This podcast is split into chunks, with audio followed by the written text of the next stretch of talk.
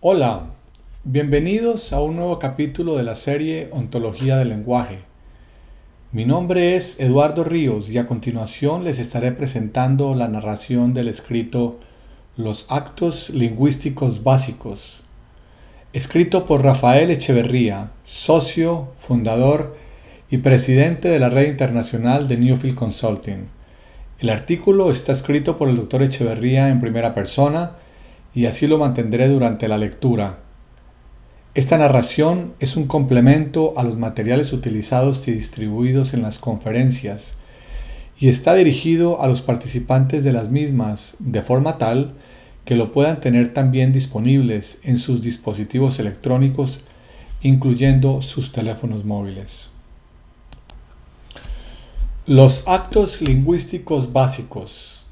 Antecedentes. Tal como lo hemos señalado previamente, según nuestra concepción tradicional, el lenguaje describe la realidad. Cuando digo, por ejemplo, el martes hizo sol, o esta es una mesa de madera, o mi computador tiene un disco duro de 40 megabytes, estas frases se entienden normalmente como descripciones de las propiedades de diferentes objetos. El martes pasado esta mesa a mi computador. Cuando digo lo siento o muchísimas gracias, estas frases se entienden como descripciones de sentimientos. Nuestro sentido común da por sentado que el lenguaje describe el estado de las cosas. Esta concepción supone que la realidad ya está ahí, mucho antes que el lenguaje, y lo que hace el lenguaje es simplemente describirla, hablar de ella. Se supone que el papel del lenguaje es pasivo. El lenguaje siempre llega tarde, cuando la realidad ya se ha establecido, ya ha ocupado su propio lugar. Por lo tanto, primero viene la realidad, después el lenguaje. El papel del lenguaje pareciera ser el de dar cuenta de lo existente. Esta es una interpretación muy antigua del lenguaje, cuyo origen se remonta a los antiguos griegos. Es tan vieja que normalmente olvidamos que se trata de una interpretación. Aún más, llegamos incluso a pensar que esta interpretación es, en verdad, una descripción de lo que es el lenguaje y por lo tanto una fiel representación de su propia realidad. Esta interpretación tan largamente sostenida ha sido seriamente cuestionada desde la segunda mitad del presente siglo con la aparición de una rama de la filosofía llamada la filosofía del lenguaje y muy particularmente a partir de las contribuciones tardías del filósofo austriaco Ludwig Wittgenstein. La filosofía del lenguaje pronto planteó que cuando hablamos no solamente describimos una realidad existente, también actuamos. El lenguaje, se sostuvo, es acción. Tomemos un ejemplo. Cuando decimos a alguien te felicito, no estamos describiendo una felicitación, estamos realmente haciéndola. Estamos realmente ejecutando el acto de felicitar. El filósofo británico J.L. Austin fue el primero en destacar esta cualidad activa del lenguaje, o, empleando sus propias palabras, la naturaleza ejecutante del lenguaje. Se dio cuenta de que aun cuando describimos, estamos haciendo una descripción y por lo tanto estamos actuando. Otro avance importante lo produjo el filósofo norteamericano John R. Searle, quien propuso de una forma que nos recuerda las indagaciones de los antiguos sofistas griegos y muy particularmente de Gorgias, lo que llamó una taxonomía de los actos de habla. Según Searle, cuando hablamos, ejecutamos un número restringido y específico de acciones. Estas acciones las llamó actos de habla. Nosotros las llamaremos actos lingüísticos, ya que estos actos pueden también ejecutarse en forma no verbal. Searle sostuvo que sin importar el idioma que hablemos, sea este español, inglés o chino, siempre ejecutaremos el mismo número restringido y específico de actos lingüísticos. Quizás no sepamos hablar chino, pero sabemos, según Searle, que cuando los chinos hablan, ejecutan el mismo tipo de acciones que hacen los mexicanos, los ingleses o los rusos. Todos los seres humanos, independientemente del idioma que hablamos, al hablar hacemos afirmaciones, hacemos declaraciones, hacemos peticiones, etc. Estas acciones lingüísticas son universales. Las encontraremos en todos los idiomas, sea cual sea el lenguaje específico que se hable. La proposición decirle reviste la mayor importancia. Ahora podemos observar el lenguaje y distinguir las diferentes acciones que ejecutamos cuando nos comunicamos. Gracias a estas contribuciones y a otras que no es del caso tratar aquí, una interpretación generativa y activa del lenguaje ha progresivamente sustituido nuestra vieja interpretación pasiva del lenguaje que lo restringía a su carácter descriptivo. Los actos lingüísticos. La presentación de los diferentes actos lingüísticos que haremos a continuación simultáneamente se apoya a la vez que se aparta de la propuesta realizada por John R. Searle. Insistimos, por lo tanto, en advertir que el tratamiento que haremos de los actos lingüísticos no corresponde a aquel hecho por el filósofo norteamericano, sino que representa una elaboración efectuada a partir de su propuesta. Afirmaciones y declaraciones. Al observar el habla como acción, es más, como una acción que siempre establece un vínculo entre la palabra por un lado y el mundo por el otro, cabe preguntarse lo siguiente. Cuando hablamos, ¿qué tiene primacía? ¿El mundo o la palabra? En otras palabras, ¿cuál de los dos, la palabra o el mundo, conduce la acción? ¿Cuál podríamos decir que manda? Estas preguntas tienen el mérito de llevarnos a establecer una importante distinción. A veces, al hablar, la palabra debe adecuarse al mundo, mientras que otras veces el mundo se adecua a la palabra. Cuando se trate del primer caso, cuando podamos sostener que la palabra debe adecuarse al mundo y que, por lo tanto, el mundo es el que conduce a la palabra, hablaremos de afirmaciones. Cuando suceda lo contrario, cuando podemos señalar que la palabra modifica al mundo y que, por lo tanto, el mundo requiere adecuarse a lo dicho, hablaremos de declaraciones. Lo importante de esta distinción es que nos permite separar dos tipos de acciones diferentes que tienen lugar al hablar, dos actos lingüísticos distintos. Habiendo efectuado la distinción, examinaremos a continuación cada uno de sus términos por separado. A. Afirmaciones. Las afirmaciones corresponden al tipo de acto lingüístico que normalmente llamamos descripciones. En efecto, ellas parecen descripciones. Se trata, sin embargo, de proposiciones acerca de nuestras observaciones. Creemos importante hacer esta aclaración. Tenemos el cuidado de no decir que las afirmaciones describen las cosas como son, ya que, como hemos postulado, Nunca sabemos cómo ellas son realmente, sabemos solamente cómo las observamos. Y dado que los seres humanos comparten, por un lado, una estructura biológica común y por el otro, la tradición de distinciones de su comunidad, les es posible compartir lo que observan. Cuando nuestra estructura biológica es diferente, como sucede por ejemplo con los daltónicos, no podemos hacer las mismas observaciones. Lo que es rojo para uno puede ser verde para otro. ¿Quién tiene la razón? ¿Quién está equivocado? ¿Quién está más cerca de la realidad? Estas preguntas no tienen respuesta. Solo podemos decir que estos individuos tienen estructuras biológicas diferentes.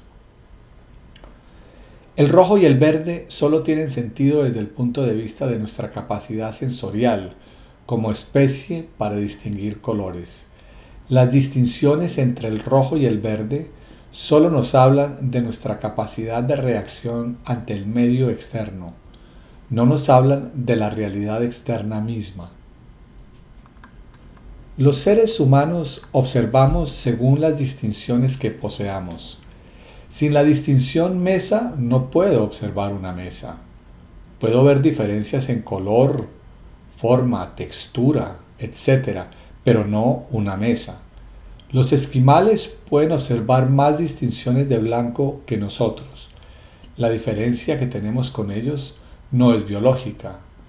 Nuestras tradiciones de distinciones son diferentes. Por lo tanto, la pregunta ¿cuántos tonos de blanco hay realmente allí? solo tiene sentido en el contexto de una determinada tradición de distinciones. De manera similar, no podemos hablar de martes, Madrid y Sol sin las distinciones martes, Madrid y Sol. Alguien que no tenga estas distinciones no puede afirmar hizo sol el martes pasado en Madrid. ¿Quién tiene razón? ¿Quién está equivocado? ¿Quién está más cerca de la realidad? ¿La persona que tiene las distinciones o la persona que no las tiene? Estas preguntas solo tienen sentido para las personas que comparten el mismo conjunto de distinciones. Desde este punto de vista, es válido decir que vivimos en un mundo lingüístico. Las afirmaciones se hacen siempre dentro de un espacio de distinciones ya establecido. Como los seres humanos podemos compartir lo que observamos, suponemos que esta es la forma como son realmente las cosas. Pensamos que si lo que yo observo pareciera ser lo mismo que observa mi vecino, tendrá que ser que las cosas son como ambos las observamos. Pero esta conclusión es obviamente discutible. Aunque mi vecino y yo compartamos las mismas observaciones, no podemos decir que observamos las cosas como realmente son. Solamente podemos concluir que compartimos las mismas observaciones, que observamos lo mismo, nada más. La única descripción que hacemos es la de nuestra observación, no la descripción de la realidad. Sin embargo, basándose en esta capacidad común de observación, los seres humanos pueden distinguir entre afirmaciones verdaderas o falsas. Esta es una de las distinciones más importantes que podemos deducir cuando tratamos con afirmaciones. Es necesario advertir, sin embargo, que la distinción entre lo verdadero y lo falso solo tiene sentido al interior de un determinado espacio de distinciones y por lo tanto solo bajo condiciones sociales o históricas determinadas. Ella no alude a la verdad con mayúscula en cuanto a aprehensión del ser de las cosas. La distinción entre lo verdadero y lo falso es una convención social que hace posible la coexistencia en comunidad. Una afirmación verdadera es una proposición para lo cual podemos proporcionar un testigo. Un testigo es un miembro cualquiera de nuestra comunidad, paréntesis, con quienes compartimos las mismas distinciones que, por estar en el mismo lugar en este momento, puede coincidir con nuestras observaciones. Al decir hizo sol el martes pasado en Madrid, llamaremos verdadera a esta afirmación si podemos demostrar que alguien con quien tenemos distinciones comunes, habiendo estado allí el martes pasado, compartió lo que observamos. Las afirmaciones no solo pueden ser verdaderas, pueden también ser falsas. Una afirmación falsa es una proposición sujeta a confirmación, pero que cualquier testigo, cualquier persona que hubiese estado allá en esa ocasión podría refutar. El acto lingüístico de decir llovió el martes pasado en Ciudad de México es una afirmación, a pesar de que este hecho pueda ser refutado por otros que hayan estado allá ese día. Si es refutado, va a seguir siendo una afirmación, pero falsa. No todas las afirmaciones, sin embargo, pueden ser separadas en la práctica en verdaderas o falsas. Algunas veces no se pueden confirmar por no existir las condiciones necesarias para su corroboración. Los pronósticos del tiempo constituyen buenos ejemplos. Si alguien dice, va a llover mañana, hace una afirmación. Se trata de una proposición que está sujeta a confirmación. Sin embargo, tendremos que esperar hasta mañana para determinar si esa afirmación es verdadera o falsa. En el intertanto, su calidad va a ser de indecisa. Por regla general, las afirmaciones acerca del futuro tienen la calidad de indecisas. Cuando hacemos afirmaciones acerca del pasado, puede ocurrir algo similar. Si decimos, por ejemplo, nevó en Bariloche el 10 de abril de 1415, esta es una afirmación. Teóricamente puede ser corroborada. Es más, se sigue tratando de un tipo de proposición en la que la palabra debe adecuarse al mundo y por lo tanto se trata de una afirmación. En la práctica, sin embargo, no vamos a encontrar a nadie que haya estado presente allá en ese momento y no existen registros con observaciones de testigos. La calidad de esta afirmación, si verdadera o falsa, también permanecerá indecisa. Cada vez que ejecutamos un acto lingüístico adquirimos un compromiso y debemos aceptar la responsabilidad social de lo que decimos. El hablar nunca es un acto inocente. Cada acto lingüístico se caracteriza por involucrar compromisos sociales diferentes. En el caso de las afirmaciones, el compromiso social guarda relación con la necesidad de establecer de manera efectiva que la palabra cumple con la exigencia de adecuarse a las observaciones que hacemos sobre el estado del mundo. Por lo tanto, cuando afirmamos algo, nos comprometemos con la veracidad de nuestras afirmaciones ante la comunidad que nos escucha. Contraemos una responsabilidad social por su veracidad. En otras palabras, nos comprometemos a la posibilidad de proporcionar un testigo que corrobore nuestras observaciones o, en su defecto, de cumplir con cualquier otro procedimiento que en la comunidad a la que pertenecemos se acepte como evidencia. Cuando hacemos afirmaciones hablamos del estado de nuestro mundo y por lo tanto estamos hablando de un mundo ya existente. Las afirmaciones tienen que ver con lo que llamamos normalmente el mundo de los hechos. B. Declaraciones. Muy diferente de las afirmaciones es aquel otro tipo de acto lingüístico llamado declaración. Cuando hacemos declaraciones no hablamos acerca del mundo, generamos un nuevo mundo para nosotros. La palabra genera una realidad diferente. Después de haberse dicho lo que se dijo, el mundo ya no es el mismo de antes. Este fue transformado por el poder de la palabra. Tomemos un clásico ejemplo histórico. Cuando un grupo de personas se reunió en Filadelfia en julio de 1776 y asumiendo la representación de las 13 colonias inglesas en Norteamérica, dieron a conocer al mundo un texto que comenzaba diciendo, comillas, cuando en el curso de los acontecimientos humanos llega a ser necesario para un pueblo el disolver los vínculos políticos que lo conectaran con otro, cierra comillas, ellos no estaban hablando sobre lo que sucedía en el mundo en esos momentos. Estaban creando un nuevo mundo, un mundo que no existía antes de realizarse la Declaración de Independencia de los Estados Unidos de Norteamérica. Las declaraciones no solo suceden en momentos muy especiales de la historia, las encontramos en todas partes a lo largo de nuestra vida.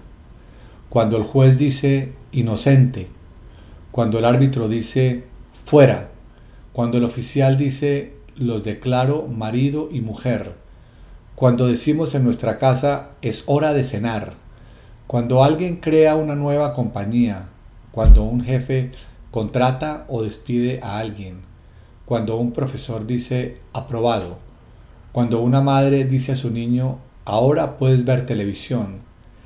En todas estas situaciones se están haciendo declaraciones y en todos estos casos el mundo es diferente después de la declaración.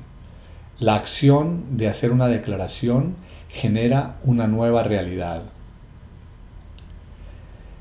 En cada uno de estos casos, la palabra transforma al mundo.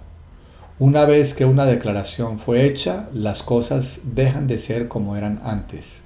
En cada una de estas instancias, el mundo se rearticula en función del poder de la palabra cada una de ellas es un ejemplo de la capacidad generativa del lenguaje. Se trata de situaciones concretas en las que podemos reconocer las limitaciones de nuestra concepción tradicional, que concibe al lenguaje como un instrumento fundamentalmente pasivo. Las declaraciones nos acercan a lo que comúnmente asociamos con el poder de los dioses. Son la expresión más clara del poder de la palabra, de que aquello que se dice se transforma en realidad, que la realidad se transforma siguiendo la voluntad de quien habla. No es extraño, por lo tanto, constatar como en nuestra tradición judeocristiana se sostiene que en el inicio solo existía la palabra y que fue precisamente la palabra, como nos lo relata el Génesis, la que crea el mundo a través de sucesivas declaraciones. Hágase la luz, declaró Dios, y la luz se hizo. Las declaraciones no están relacionadas con nuestras capacidades compartidas de observación, como acontecía con las afirmaciones. Están relacionadas con el poder. Solo generamos un mundo diferente a través de nuestras declaraciones si tenemos la capacidad de hacerlas cumplir. Esta capacidad puede provenir de la fuerza o habernos sido otorgada como autoridad. La fuerza nos obliga a inclinarnos ante una declaración y acatarla porque queremos evitar el riesgo de desintegración. La autoridad es el poder que nosotros o la comunidad otorga a ciertas personas para hacer declaraciones válidas. Ambas, la fuerza y la autoridad, son expresiones de poder. Volvamos a nuestro primer ejemplo, la Declaración de Independencia de los Estados Unidos. Cuando los ingleses supieron de ella, evidentemente no la aceptaron de inmediato. Para ellos, esa no era una declaración válida, sino un acto de arrogancia de algunos de los súbditos de la corona, y así se los hizo saber el rey Jorge III. Sin embargo, como la historia ha demostrado, los ingleses no tuvieron suficiente poder para oponerse a esa declaración y al final tuvieron que aceptarla. Esta declaración tuvo vigencia porque aquellos que la hicieron tuvieron el poder de asegurar su cumplimiento y validez. El caso de un oficial que celebra un matrimonio es diferente. En este caso, hemos otorgado a un funcionario la autoridad para hacer la declaración. Si alguien sin autoridad dijera, los declaro marido y mujer, no tomaríamos en serio lo que esa persona dice. El mundo no cambiaría después de esa declaración. Sin embargo, el mundo no permanece el mismo de antes no para la pareja que se está casando ni para la comunidad en la cual se efectúa el matrimonio. Cuando la declaración es hecha por un oficial investido de la autoridad para hacerla. Las declaraciones no son verdaderas o falsas como lo eran las afirmaciones. Ellas son válidas o inválidas según el poder de la persona que las hace.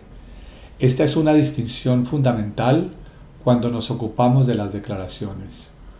Una declaración implica una clase diferente de compromiso del de las afirmaciones.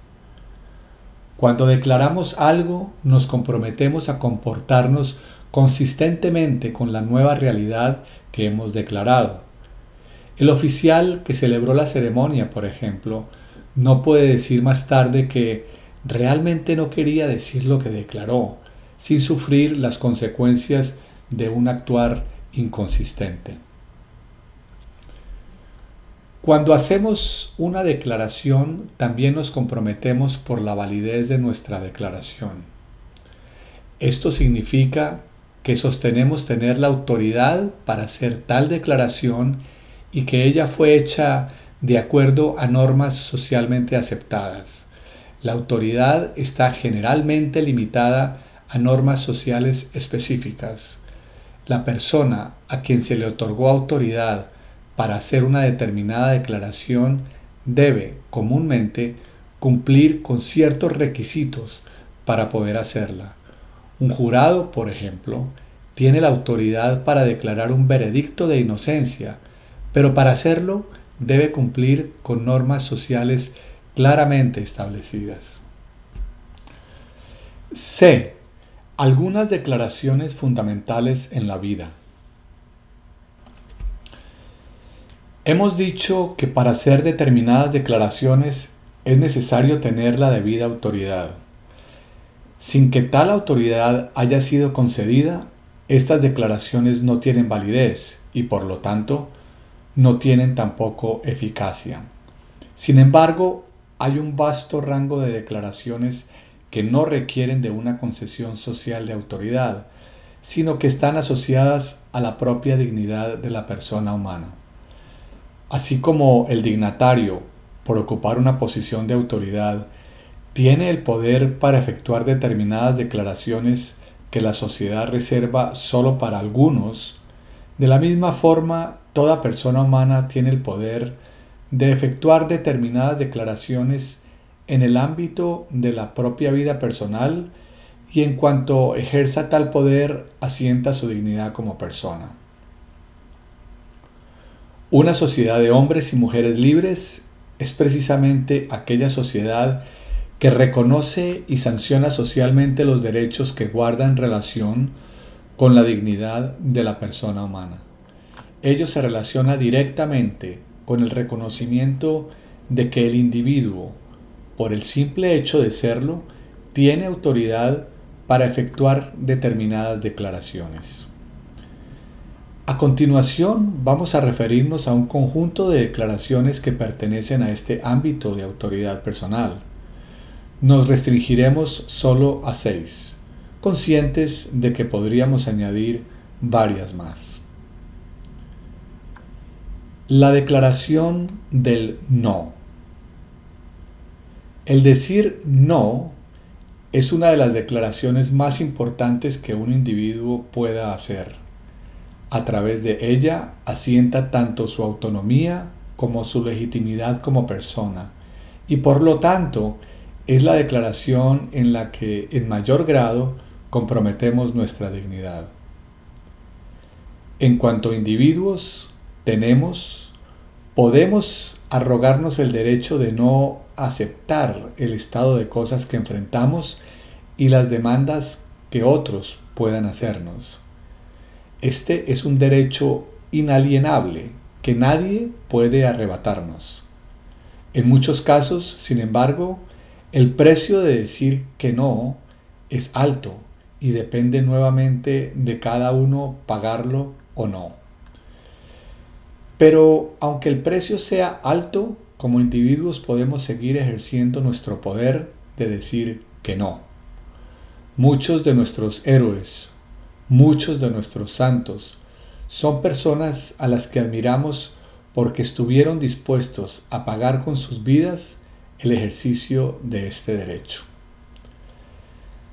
Existen dos importantes instituciones sociales que descansan en el reconocimiento social del derecho de los individuos a decir que no, la democracia y el mercado. Ambas descansan en el derecho del individuo a escoger, y todo derecho a escoger se sustenta, en último término, en el derecho a decir que no. Obviamente no se trata de las únicas instituciones sociales en las que este derecho se manifiesta, ni se trata tampoco de sostener que no podemos reconocerles limitaciones. Pero analizar esto nos sacaría del tema que estamos tratando. Más allá de héroes y santos, de la democracia y el mercado, queremos destacar la importancia de la declaración no en la vida cotidiana de cada persona. Cada vez que consideremos que debemos decir no y no lo digamos, veremos nuestra dignidad comprometida. Cada vez que digamos no y ello sea pasado por alto, consideraremos que no fuimos respetados.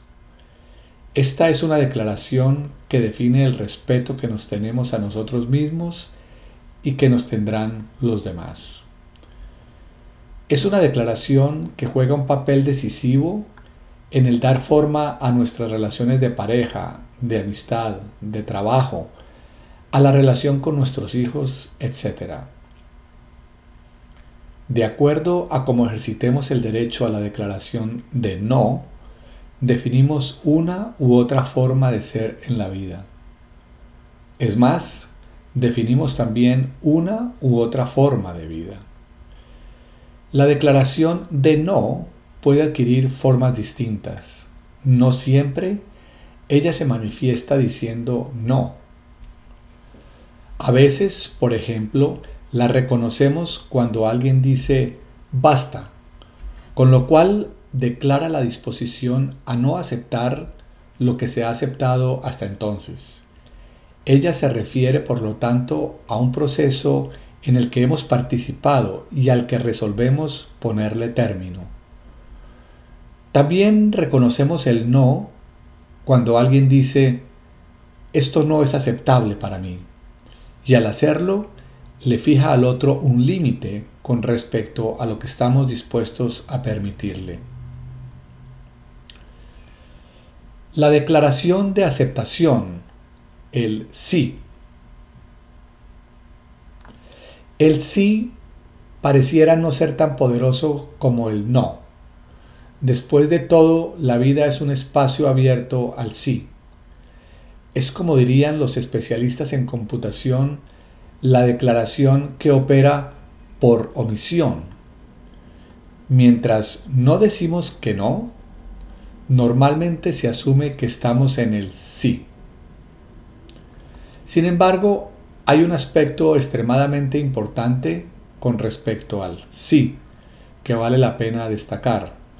Se refiere al compromiso que asumimos cuando hemos dicho sí o su equivalente, acepto. Cuando ello sucede, ponemos en juego el valor y respeto de nuestra palabra. Dado que sostenemos que somos seres lingüísticos, seres que vivimos en el lenguaje, se comprenderá la importancia que atribuimos al valor que otorguemos a nuestros sí. Pocas cosas afectan más seriamente la identidad de una persona que el decir sí y el no actuar coherentemente con tal declaración.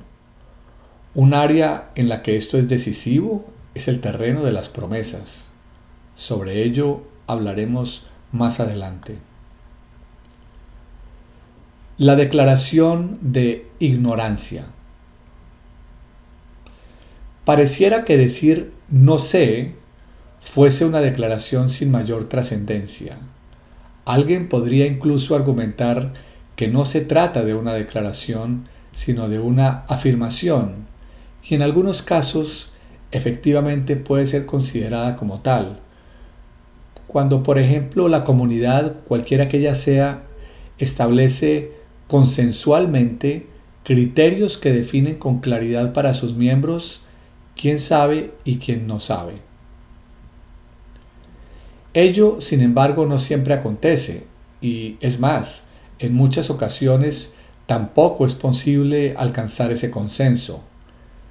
La experiencia nos muestra cuántas veces solemos operar presumiendo que sabemos, para luego descubrir cuán ignorantes realmente éramos.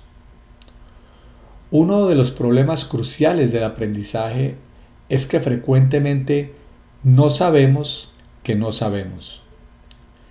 Y cuando ello sucede, simplemente cerramos la posibilidad del aprendizaje y abordamos un terreno pleno de posibilidades de aprender cosas nuevas, como si fuera un terreno ya conocido. Cualquier cosa nueva que se nos dice queda por lo tanto atrapada en lo ya conocido o en la descalificación prematura. ¿Cuántas veces nos hemos visto exclamando, sobre esto yo sé? O este es el viejo cuento de... Para luego, mucho más tarde, comprobar que escuchábamos presumiendo que sobre aquello sabíamos y descubrir que nos habíamos cerrado a una posibilidad de aprendizaje.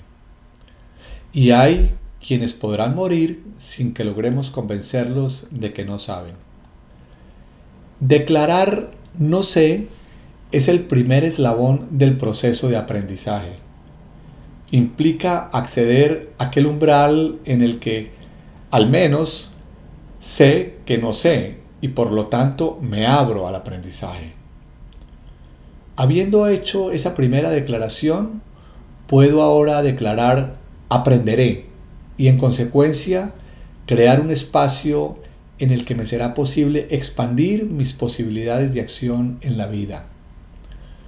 Nuestra capacidad de abrirnos tempranamente al aprendizaje a través de la declaración no sé representa una de las fuerzas motrices más poderosas en el proceso de transformación personal y de creación de quienes somos.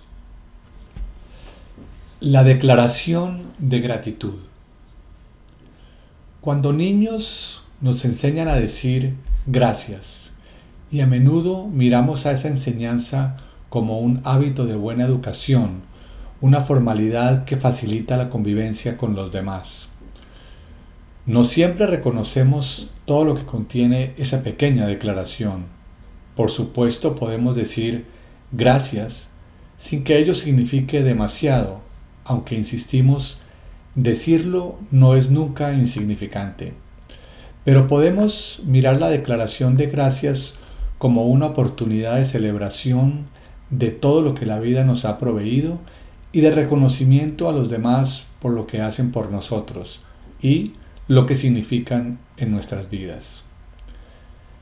En este contexto no podemos dejar de reconocer el poder generativo de la acción que ejecutamos al decir gracias.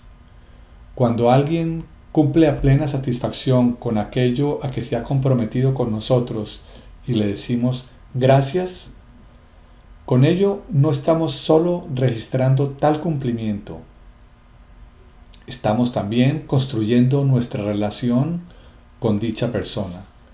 No hacerlo puede socavar dicha relación. No importa el tipo de relación de que se trate, sea esta sentimental, de amistad o de trabajo. Agradecer a quien cumple con nosotros o a quien hace suya nuestras inquietudes y actúa en consecuencia nos permite hacernos cargos del otro y dirigirnos a su propia inquietud de ser reconocido en lo que hace y de recibir nuestro aprecio por la atención de que fuimos beneficiados. Por no agradecer podemos generar resentimiento y quien se esmeró en servirnos, en estar cerca nuestro, termina diciendo, y no dijo ni gracias es muy posible que en el futuro no volvamos a contar, si puede evitarlo, con su ayuda. Pero no solo las personas, la vida misma es motivo de gratitud y celebración por todo lo que nos provee. Decirle gracias a la vida, como lo hace por ejemplo la bella canción de Violeta Parra, es un acto fundamental de regeneración de sentido, de reconciliación con nuestra existencia, pasado, presente y futuro. No nos puede extrañar, por lo tanto, que algunas sociedades tengan como una de sus principales actividades la celebración de un día de acción de gracias. Al declarar nuestra gratitud, no solo asumimos una postura frente a los otros y frente a la vida, al hacerlo, participamos en la generación de nuestras relaciones con ellos y en la de la propia construcción de nuestra vida. La declaración del perdón. Bajo este acápite incluimos tres actos declarativos diferentes, todos ellos asociados al fenómeno del perdón. Así como destacábamos previamente la importancia de la declaración de gracias, debemos ahora examinar su reverso. Cuando no cumplimos con aquello a que nos hemos comprometido o cuando nuestras acciones, sin que nos lo propusiéramos, hacen daño a otros, nos cabe asumir responsabilidad por ello. La forma como normalmente lo hacemos es diciendo perdón. Esta es una declaración. En español, sin embargo, el acto declarativo del perdón solemos expresarlo frecuentemente en forma de petición. Decimos, te pido perdón o te pido disculpas. Con ello hacemos depender la declaración perdón que hace quien asume responsabilidad por aquellas acciones que lesionaron al otro del acto declarativo que hace el lesionado al decir te perdono. Ambos actos son extraordinariamente importantes y nos parece necesario no subsumir el primero en el segundo. Lo importante de mantenerlos separados es que nos permite reconocer la eficacia del decir perdón, con independencia de la respuesta que se obtenga del otro. En otras palabras, lo que estamos señalando es que la responsabilidad que nos cabe sobre nuestras propias acciones no la podemos hacer depender de las acciones de otros. El perdón del otro no nos exime de nuestra responsabilidad. El haber dicho perdón, aunque el otro no nos perdonara, tiene de por sí una importancia mayor y el mundo que construimos es distinto, independientemente del decir del otro, según lo hayamos o no declarado. Obviamente, en muchas oportunidades, el declarar perdón puede ser insuficiente como forma de hacernos responsables de las consecuencias de nuestras acciones. Muchas veces, además del perdón, tenemos que asumir responsabilidad en reparar el daño hecho o en compensar al otro. Pero ello no disminuye la importancia de la declaración del perdón.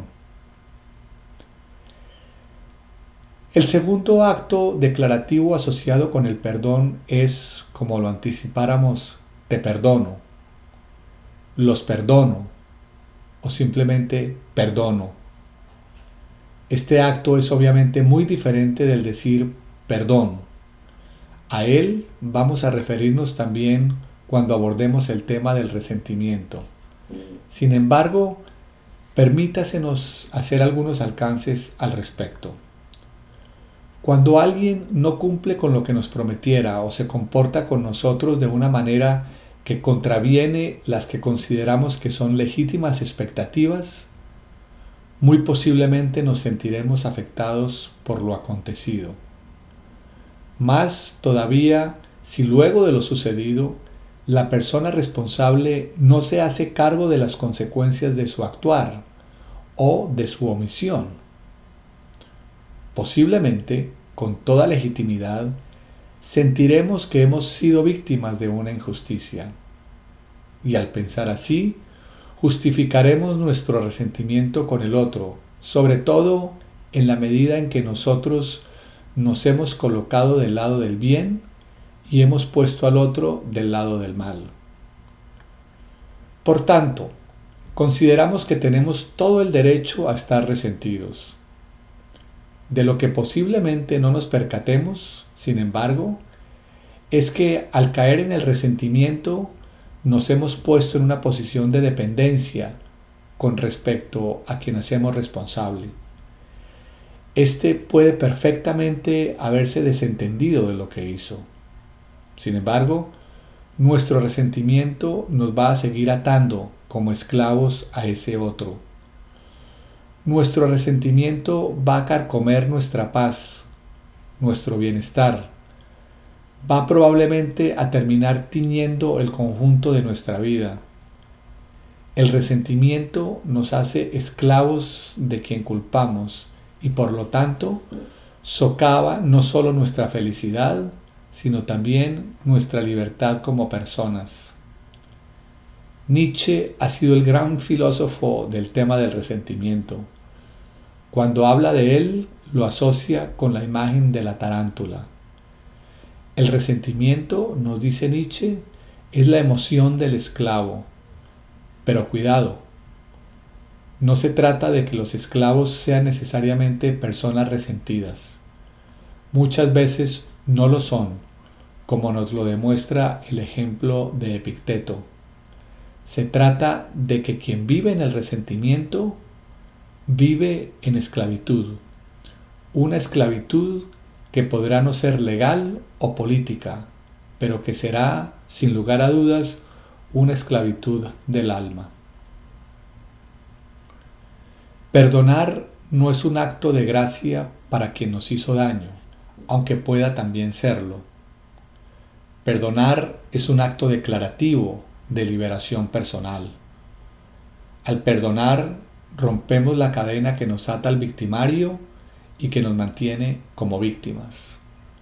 Al perdonar, nos hacemos cargo de nosotros mismos y resolvemos poner término a un proceso abierto que sigue reproduciendo el daño que originalmente se nos hizo.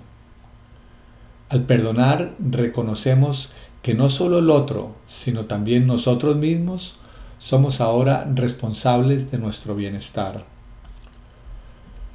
Cuando hablamos de perdonar suele surgir también el tema del olvido.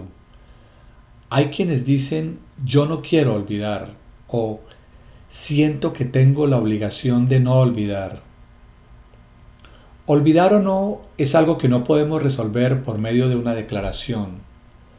De cierta forma, no depende enteramente de nuestra voluntad. El perdón, sin embargo, es una acción que está en nuestras manos. El tercer acto declarativo asociado al perdón es, esta vez, no el decir perdón, ni tampoco el perdonar a otros, sino perdonarse a sí mismo. En rigor, esta es una modalidad del acto de perdonar y por lo tanto, lo que hemos dicho con respecto al perdonar a otros vale para el perdonarse a sí mismo. La diferencia esta vez es que asumimos tanto el papel de víctima como de victimario. Una de las dificultades que encontramos en relación al perdón a sí mismo proviene de sustentar una concepción metafísica sobre nosotros que supone que somos de una determinada forma y que tal forma es permanente. Por lo tanto, si hicimos algo irreparable, ello no habla de cómo somos, y no podemos sino cargar con la culpa por el resto de nuestras vidas. Esta interpretación no da lugar al reconocimiento de que en el pasado actuamos desde condiciones diferentes de aquellas en que nos encontramos en el presente, sin que ello nos permita eludir la responsabilidad por nuestras acciones y nos evite actuar para hacernos cargo de lo que hicimos, tal postura no reconoce que el haber hecho lo que entonces hicimos y el recriminarnos por las consecuencias de tales acciones de por sí nos transforma y aquel que se recrimina suele ser ya alguien muy diferente de aquel que realizara aquello que lamentamos. El perdón a sí mismo tiene el mismo efecto liberador de que hablábamos anteriormente y hacerlo es una manifestación de amor a sí mismo y a la propia vida. La declaración de amor. La última declaración de la que queremos hablar en esta sección es aquella en la que un individuo le dice a otro, te amo o te quiero. Sin entrar a examinar en esta ocasión lo que es el amor desde un punto de vista lingüístico, es importante señalar que éste remite a un vínculo particular, un tipo de relación entre dos personas. Dada la ya aludida capacidad recursiva del lenguaje, podemos también hablar de amor a sí mismo, refiriéndonos precisamente al tipo de relación que mantenemos con nosotros mismos. Un supuesto común es que el amor existe y que decir te amo no hace más que describir lo que está allí. Basados en tal supuesto, a veces escuchamos a quienes dicen, ¿qué sentido tiene decirte que te quiero? Ello no cambia nada.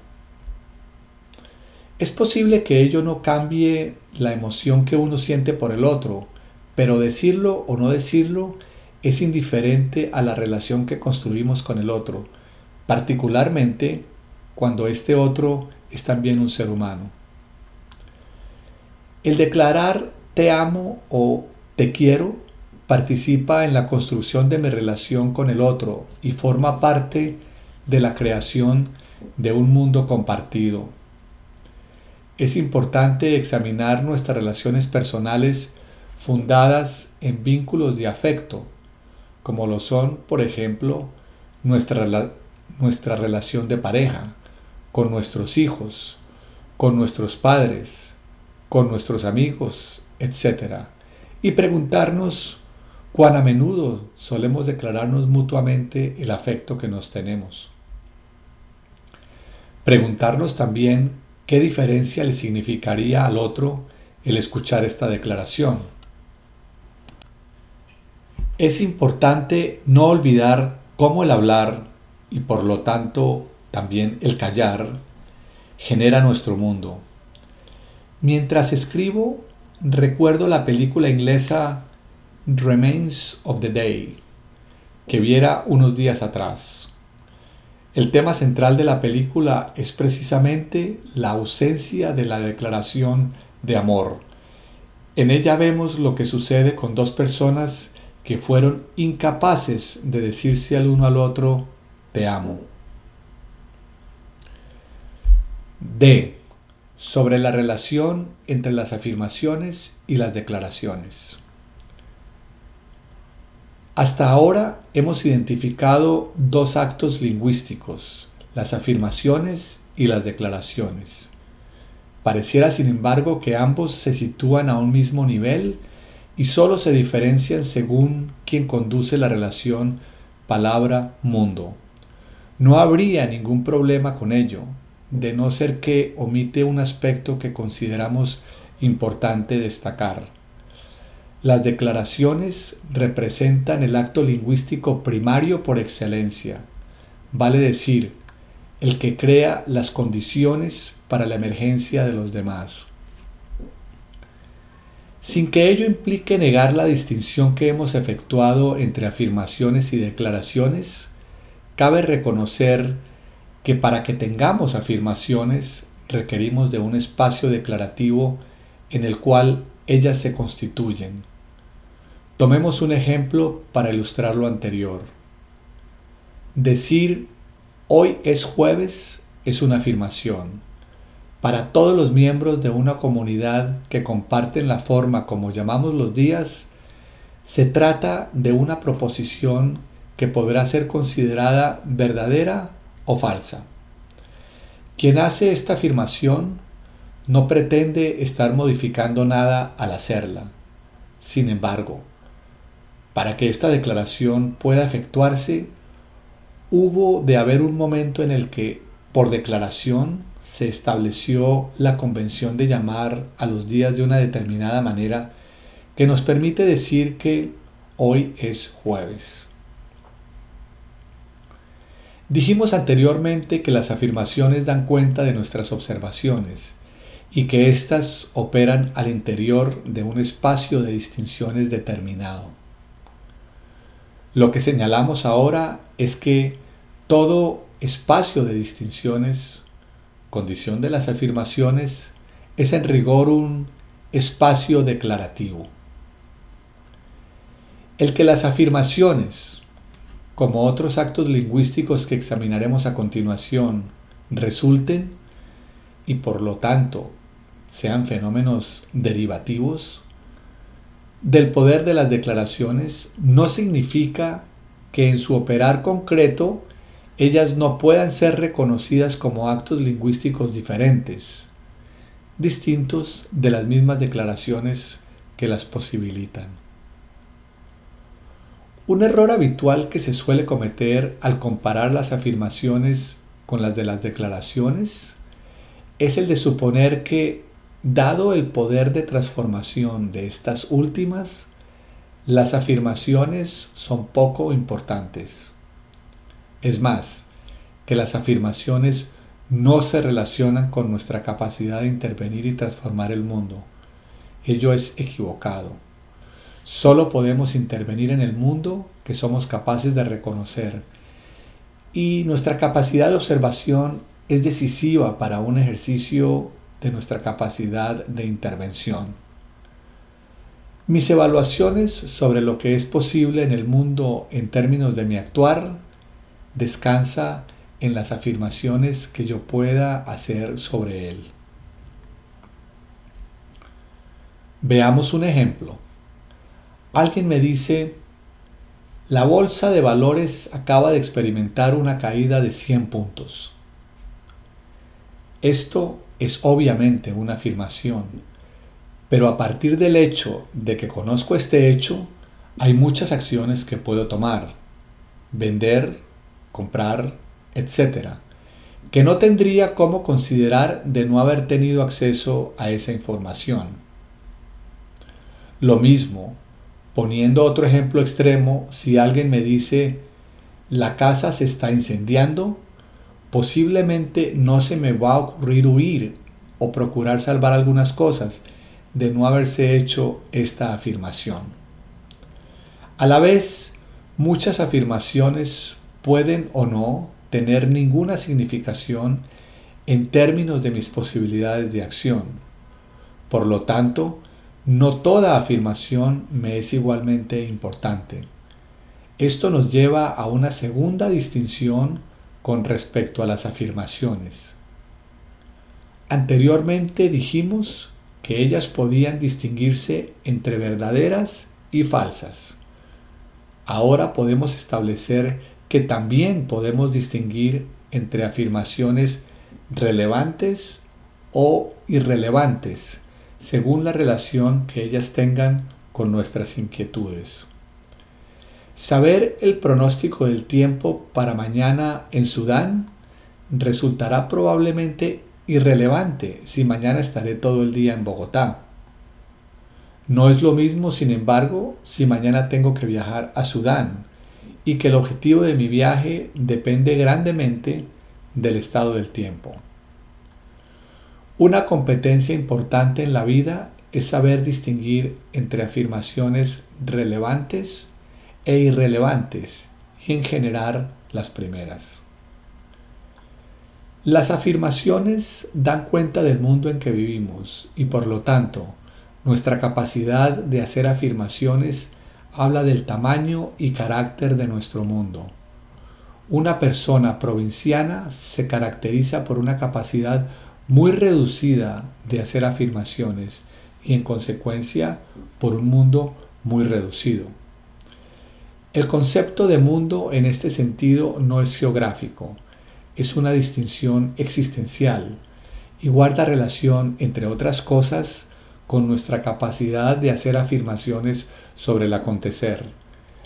Para poder desarrollar en mayor profundidad el tema de la relevancia de nuestras afirmaciones, es preciso, sin embargo, introducir dos distinciones adicionales. Se trata de las distinciones de inquietudes y de juicios. La distinción de inquietud. Llegados a este punto, nos parece oportuno introducir la distinción de inquietud. Como se apreciará más adelante, ella ocupa un lugar central dentro de nuestra interpretación. Los seres humanos actuamos y uno de los dominios de nuestro actuar es el lenguaje. Una forma de entender lo que llamamos inquietud es haciendo la pregunta ¿por qué actuamos?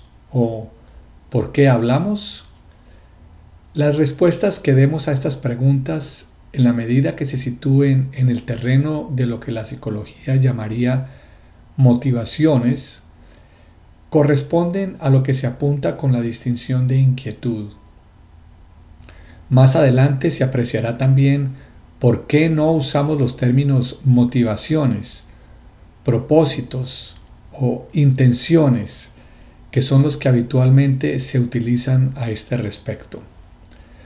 Sostenemos que los seres humanos al actuar nos estamos haciendo cargo de algo, como apuntara el filósofo Martin Heidegger, la existencia humana resulta para los seres humanos un asunto del que requieren hacerse cargo y por lo tanto al que tienen que atender.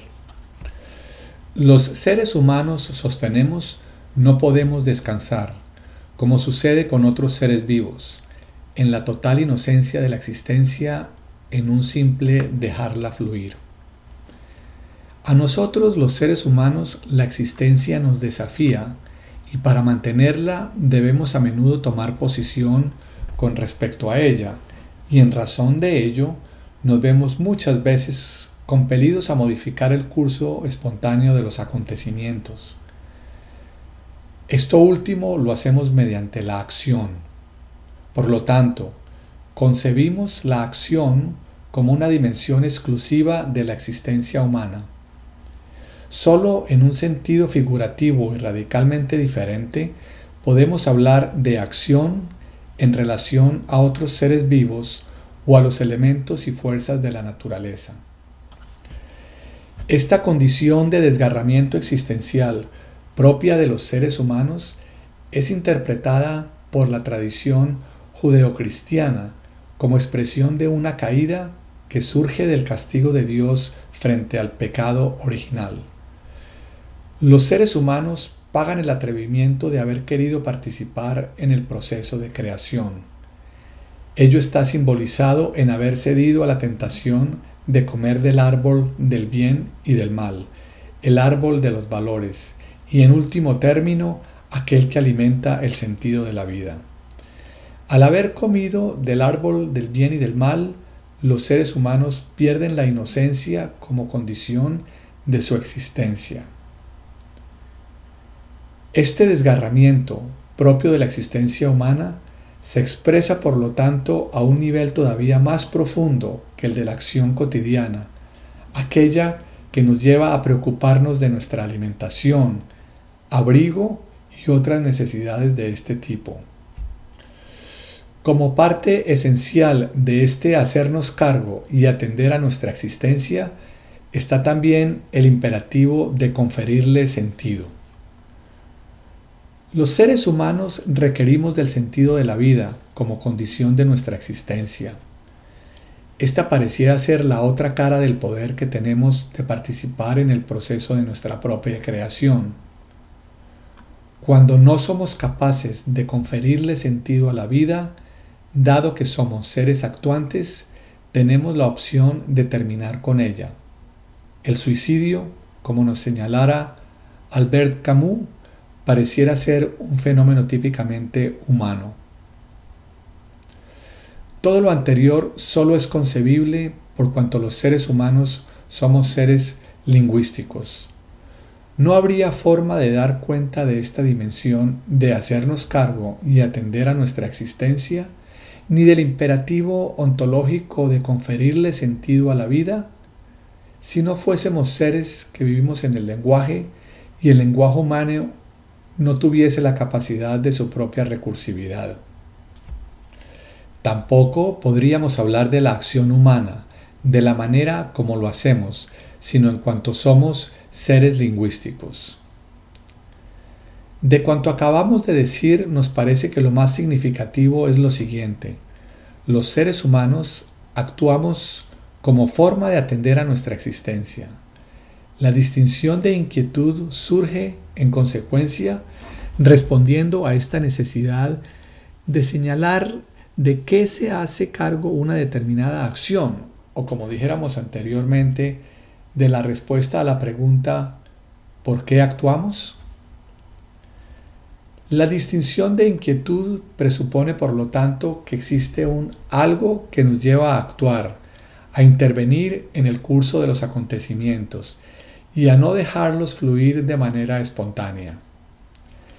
Ella expresa el supuesto de una cierta insatisfacción, de un cierto desasosiego, de una determinada preocupación, todo lo cual llamamos inquietud, que nos incita a actuar, a ocuparnos en el hacer. Con la distinción de inquietud, en consecuencia, se está postulando que las acciones no se justifican por sí mismas, sino en cuanto se hacen cargo de algo. El sentido de la acción humana obliga a trascender el propio dominio de la acción y a buscar raíces existenciales más profundas. Quisiéramos hacer algunos alcances finales antes de cerrar esta sección. La respuesta a la pregunta ¿por qué actuamos? y por lo tanto aquello que designemos como inquietud será siempre motivo de interpretación. En rigor, nunca sabemos por qué actuamos como lo hacemos, aunque sospechemos que ciertas interpretaciones nos pueden llevar a actuar de una forma y no de otra. La distinción de inquietud no nos proporciona un punto de apoyo sólido desde el cual la acción adquiera sentido. Desde la interpretación que estamos proponiendo, tenemos que acostumbrarnos a que no encontraremos ningún punto de apoyo sólido. Cada vez que creamos encontrar uno, descubriremos que se nos disuelve. Ello significa que tampoco podemos conferirle prioridad a la inquietud con respecto a la acción. Este ha sido uno de los grandes errores del racionalismo que supuso que la razón antecede a la acción, aunque tal razón muchas veces se nos escape. Desde nuestra perspectiva, decimos que si bien aceptamos que determinadas interpretaciones conducen a determinadas acciones, no es menos efectivo, sostenemos, que las acciones también generan las interpretaciones capaces de conferirles sentido. La relación entre acción e inquietud puede establecerse en ambas direcciones. Vivimos en mundos interpretativos. La danza de las promesas sobre peticiones y ofertas. Las promesas son actos lingüísticos diferentes de las afirmaciones o las declaraciones, aunque ellas también, como las afirmaciones, funcionan dentro de un espacio declarativo. Las promesas son, por excelencia, aquellos actos lingüísticos que nos permiten coordinar acciones con otros. Cuando alguien hace una promesa, él o ella se compromete ante otro a ejecutar alguna acción en el futuro. Cuando alguien me promete que él o ella va a ejecutar una determinada acción en el futuro, yo puedo tomar compromisos y ejecutar acciones que antes hubieran sido imposibles. Si mi jefe me dice, le voy a dar una bonificación de 700 dólares el próximo viernes, o un compañero de trabajo me dice, ¿Estaré presente en la reunión de mañana? Yo ahora puedo actuar basándome en el hecho de que cuento con esas promesas. En el primer caso, puedo, por ejemplo, hacer planes para ir a esquiar, sabiendo que tendré el dinero para hacerlo. O en el segundo caso, puedo prometer a mi cliente una respuesta a su petición porque la reunión ha sido convocada para tratar su asunto. Las promesas implican un compromiso manifiesto mutuo. Si prometo algo a alguien, esa persona puede confiar en ello y esperar que cumpla con las condiciones de satisfacción de mi promesa. Esto no es solamente un compromiso personal, sino social. Nuestras comunidades, como condición fundamental para la coexistencia social, se preocupan de asegurar que las personas cumplan sus promesas y por lo general sancionan a quienes no lo hacen. Gran parte de nuestra vida social está basada en nuestra capacidad de hacer y cumplir promesas. Nuestra extensa legislación sobre contratos es un recurso mediante el cual reforzamos socialmente la obligatoriedad para las personas de cumplir lo estipulado en sus promesas. En ambientes menos formales, el incumplimiento de una promesa nos da derecho a formular un reclamo. Nietzsche dijo en una oportunidad que los seres humanos son animales que hacen promesas. Las promesas son constitutivas de la existencia humana como lo son los otros actos lingüísticos. Debido a esta capacidad de hacer promesas, podemos incrementar nuestra capacidad de acción. Podemos lograr cosas que no nos hubieran sido posibles sin la habilidad de coordinar nuestra acción con la de otros. Basta mirar alrededor y observar nuestro mundo para comprobar que gran parte de lo que observamos descansa en la capacidad de los seres humanos de hacer promesas. Nos damos cuenta de que nuestro trabajo, nuestro matrimonio, nuestra educación, nuestro sistema político, etc., se generaron porque había personas que hacían promesas a otras. El acto de hacer una promesa comprende cuatro elementos fundamentales. Un orador, un oyente, una acción a llevarse a cabo, esto es, algunas condiciones de satisfacción y un factor tiempo. Un análisis más detallado de las promesas, sin embargo, nos mostrará que se necesitan además otros elementos. No vamos a ocuparnos de ellos en esta ocasión. Es interesante observar que cuando hacemos una promesa, en realidad hay dos procesos diferentes involucrados. El proceso de hacer la promesa y el proceso de cumplirla. La promesa como un todo requiere de ambos. El primer proceso, el de hacer una promesa, es estrictamente comunicativo y por tanto lingüístico. El segundo proceso, el de cumplir la promesa, puede ser comunicativo o no serlo. Veamos algunos ejemplos. Es fácil aceptar que el hacer promesas es algo que realizamos en una danza comunicativa con otro o incluso con nosotros mismos. Si mi promesa, por ejemplo, consiste en que tengo que darle saludos a alguien, el proceso de cumplimiento de la promesa será también comunicativo. Si la promesa, por el contrario, es entregarle un paquete a alguien, en su cumplimiento habrá sin duda algo más que acciones comunicativas.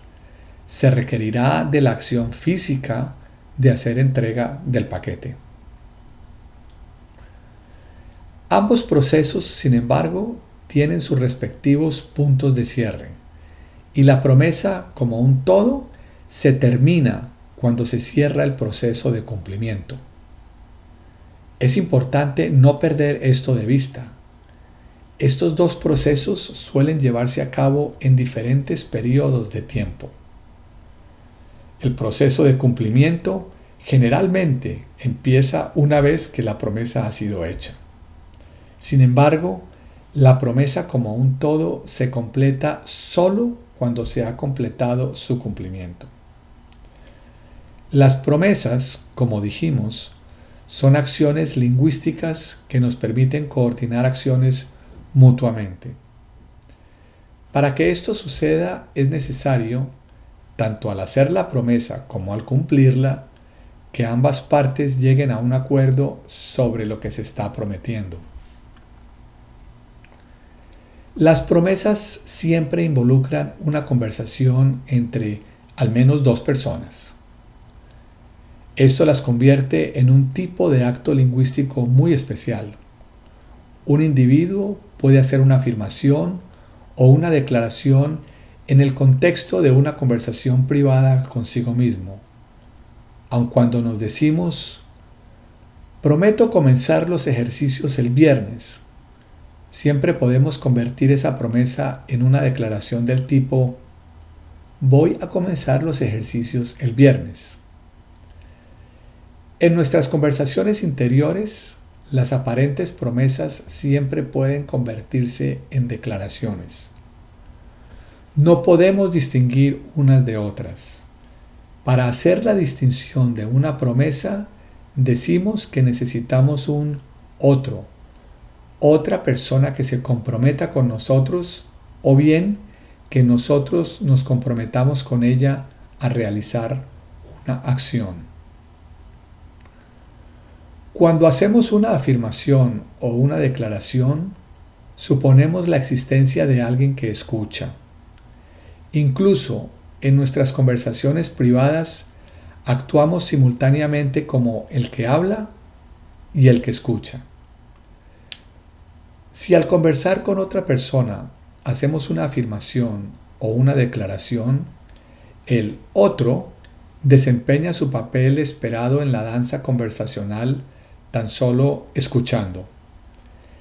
En la danza lingüística de las promesas se espera de este otro más que meramente escuchar. Se espera de ambos integrantes de la conversación que su acción vaya más allá del solo hecho de escuchar. Por lo tanto, para hacer una promesa se requiere que al menos dos personas estén actuando juntas en una conversación. La promesa no es un solo acto lingüístico, involucra dos acciones lingüísticas, dos movimientos lingüísticos diferentes. Estas dos acciones lingüísticas pueden ser o bien la acción de ofrecer una promesa y la de aceptarla, o alternativamente la acción de pedir una promesa y la de aceptarla. Estas son las dos maneras fundamentales de ejecutar la danza de las promesas.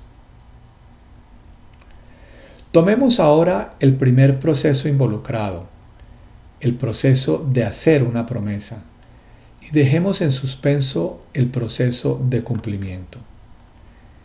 Este primer proceso no, no se completa cuando la promesa es ofrecida por el orador, sino cuando es aceptada por el oyente. Si alguien dice, prometo hacerte una visita mañana, esa persona no ha hecho ninguna promesa todavía. Él o ella simplemente ha ofrecido una. La otra persona puede muy bien responder, lo siento, mañana no estaré en casa. Si esto sucede, todavía no se ha hecho ninguna promesa. En este ejemplo, ambas partes no estuvieron de acuerdo en hacer la promesa. Una promesa es como una hebilla, necesita de dos lados para cerrarse. Lo mismo pasa con el segundo proceso, aquel relacionado con el cumplimiento de una promesa.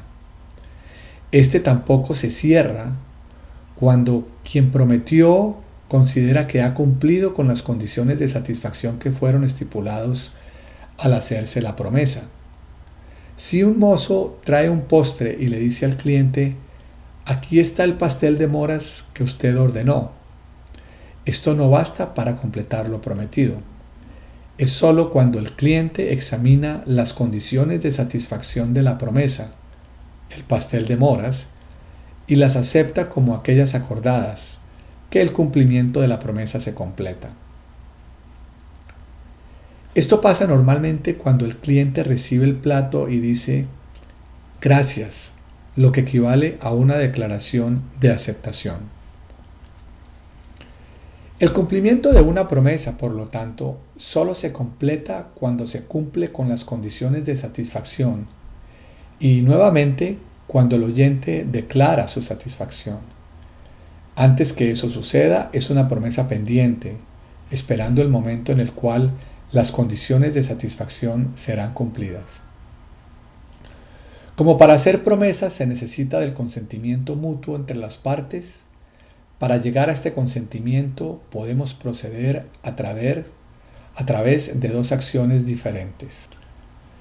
Ambas son movimientos iniciales de un orador hacia la obtención de un acuerdo mutuo con su oyente y así poder concretar una promesa. Estas dos acciones son peticiones y ofertas. No podemos hacer promesas sin peticiones u ofertas y ambas son acciones de apertura hacia la concreción de una promesa. La petición y la oferta difieren porque sitúan en personas distintas la inquietud de la que se hará cargo la acción que está involucrada en el eventual cumplimiento de la promesa, de concretarse ésta. De la misma forma, la persona que se hará cargo del cumplimiento de la promesa será diferente. Cuando el proceso de hacer una promesa se inicia con una petición, entendemos que la acción pedida, de ser esta aceptada, será ejecutada por el oyente para satisfacer una inquietud del orador. Sin embargo, cuando este mismo proceso se inicia con una oferta, entendemos que la acción ofrecida, de ser aceptada, compromete al orador y que ella se hace cargo de una eventual inquietud del oyente. Recalcando, podemos decir por lo tanto que la acción de hacer una promesa implica dos movimientos lingüísticos, una petición u oferta más una declaración de aceptación comúnmente hecha por otra persona. Las peticiones, como hemos señalado, son movimientos lingüísticos para obtener una promesa del oyente. Una petición puede ser rehusada y si esto sucede, no se ha hecho promesa. La petición supone una aceptación anticipada de la promesa requerida. La declaración de aceptación a una petición completa la acción de hacer la promesa. Si alguien dice, ¿puedes darme una menta? Y el oyente responde, sí, por supuesto, toma una. No esperamos que la primera persona diga, no gracias. Si las condiciones de satisfacción del que pide son claras y si el aceptante accede a otorgarlas, la declaración de aceptación de la promesa queda implícitamente acordada como una condición de consistencia comprendida en la petición. Este es uno de los compromisos que contraemos cuando formulamos una petición. Las preguntas son un tipo de petición. En ellas las condiciones de satisfacción son otro acto lingüístico que se hace cargo de una inquietud de la persona que formula la pregunta. Si yo pregunto a alguien, ¿Hace calor afuera? Y esa persona responde, sí.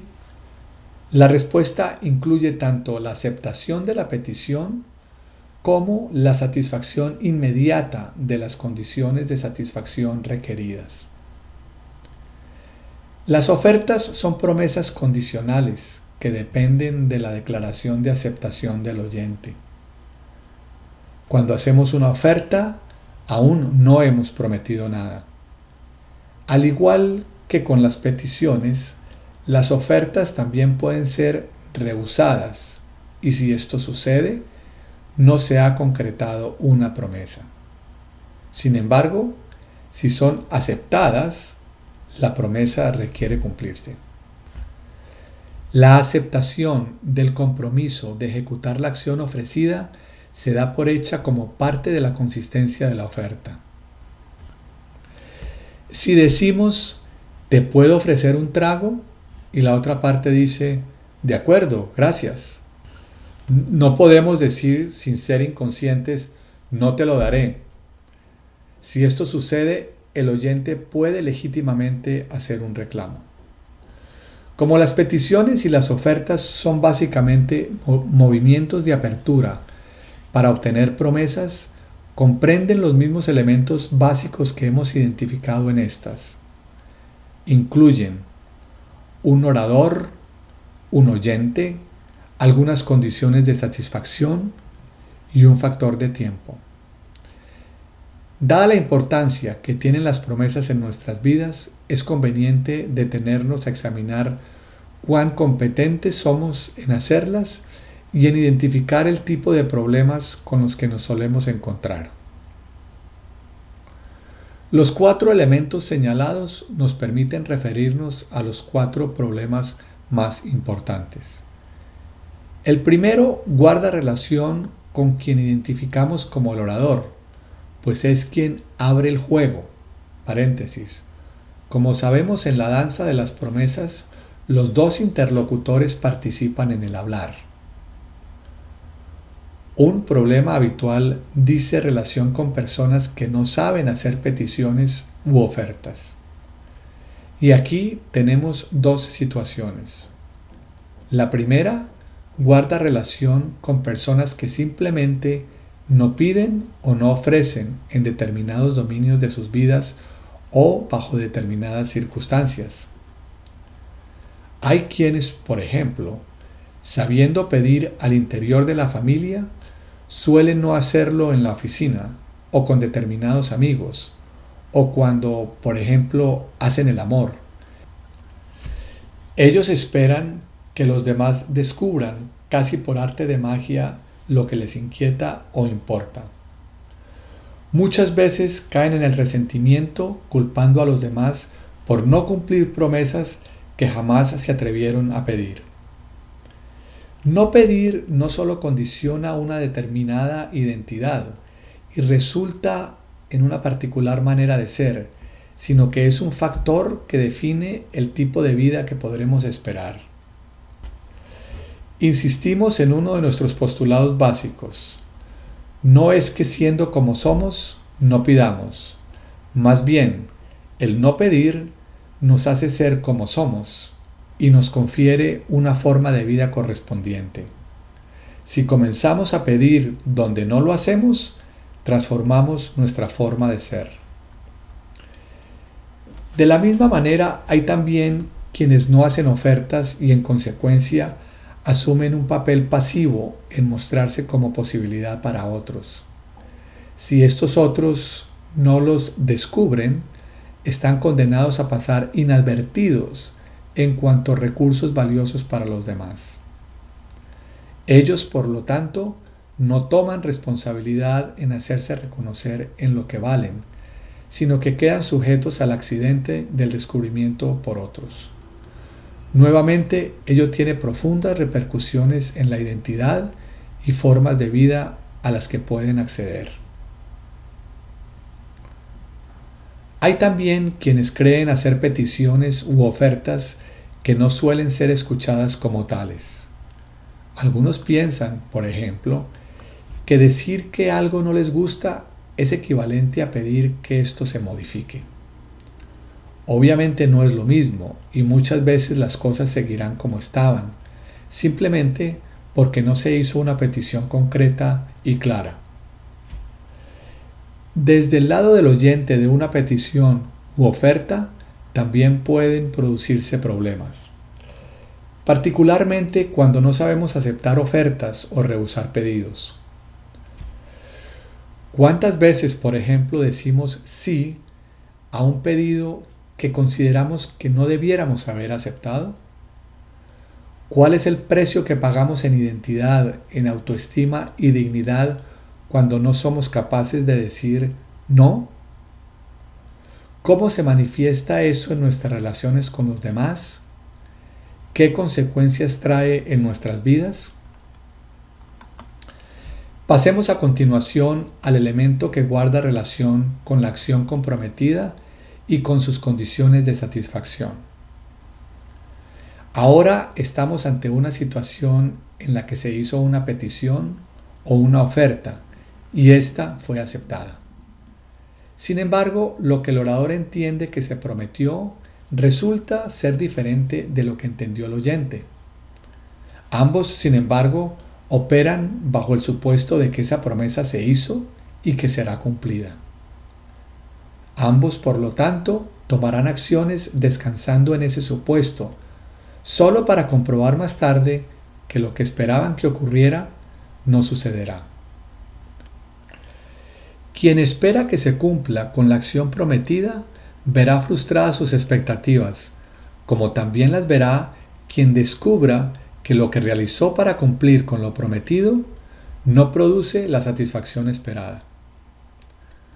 ¿Cuál es el costo en productividad, en bienestar personal, en identidad que resultará de una situación como esta? ¿Cuántas veces nos vemos enfrentados a situaciones de este tipo? Examinemos por último lo que sucede cuando esta vez se concreta una promesa con claras condiciones de satisfacción, pero no se establece con claridad su fecha de cumplimiento. Una promesa que no especifica con claridad el tiempo en el que debe cumplirse no es una promesa.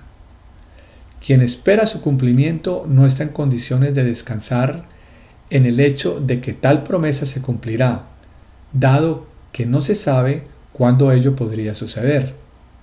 Es más, al no especificarse cuándo debe cumplirse la promesa, tampoco hay espacio para reclamar, dado que siempre puede arguirse que en algún momento, más tarde o más temprano, lo prometido se cumplirá. Una promesa que no especifica el factor tiempo no obliga y por lo tanto en rigor no puede considerarse una promesa. ¿Es necesario preguntar sobre las consecuencias de esa situación? Cuando hacemos una promesa nos comprometemos en dos dominios, sinceridad y competencia. La sinceridad en este contexto es el juicio que hacemos de que las conversaciones y los compromisos públicos contraídos por la persona que hizo la promesa concuerdan con sus conversaciones y compromisos privados. La competencia guarda relación con el juicio de que la persona que hizo la promesa está en condiciones de ejecutarla efectivamente, de modo de proveer las condiciones de satisfacción acordadas. Cuando falta cualquiera de estos dos factores, sinceridad o competencia, la confianza se ve afectada. Normalmente decimos que confiamos en alguien que hizo una promesa cuando juzgamos que esa persona es sincera y competente al hacerla. La desconfianza surge del juicio que hacemos de que quien promete carece de sinceridad y o de competencia y que por lo tanto no podemos asegurar el cumplimiento. Estos compromisos involucrados en las promesas hacen que ellas tengan sumo poder en la vida social y sean uno de los pilares de nuestra capacidad de coordinación de acciones. Como ya hemos visto, una de las principales diferencias entre los actos lingüísticos es que implican diferentes compromisos sociales. Estos son presupuestos que hacemos al escuchar lo que decimos y por los cuales los, oradores nos hacemos responsables. Como dijimos anteriormente, cuando hablamos no somos inocentes. Siempre somos responsables de los compromisos sociales implícitos en nuestros actos lingüísticos. Los actos lingüísticos fundamentales. Primero, afirmación. Segundo, declaración. Tercero, promesa. Cuarto, oferta más declaración de aceptación. Quinto, petición más declaración de aceptación. Cuando hago una afirmación, me comprometo a la veracidad de lo que afirmo. Cuando hago una declaración, me comprometo a la validez y a lo adecuado de lo declarado. Cuando hago una promesa, una petición o una oferta, me estoy comprometiendo a la sinceridad de la promesa involucrada. Y cuando me comprometo a cumplir una promesa, me estoy comprometiendo también a tener la competencia para cumplir con las condiciones de satisfacción estipuladas. Esto no significa que no podamos romper nuestros compromisos. Por supuesto, podemos hacerlo y lo hacemos. Sin embargo, esto va a afectar nuestra comunicación con los demás y debemos esperar grados variables de sanciones por no cumplir con ellos. El papel generativo del lenguaje. Debiéramos ser capaces de observar cuán lejos estamos de nuestra comprensión tradicional del lenguaje. La concepción del lenguaje como descriptivo y pasivo ha sido sustituida por una interpretación diferente que ve el lenguaje como acción y en tanto tal como una fuerza poderosa que genera nuestro mundo humano. Tal como lo señaláramos previamente, en nuestra concepción tradicional, la realidad venía primero y luego el lenguaje. En la nueva concepción, el lenguaje genera realidad. Cualquier realidad que exista más allá del lenguaje, éste no puede hablar de ella. El lenguaje solo puede apuntar en su dirección, hablar de ella sin tocarla, o, como nos recomendara Wittgenstein, cruzarla en silencio.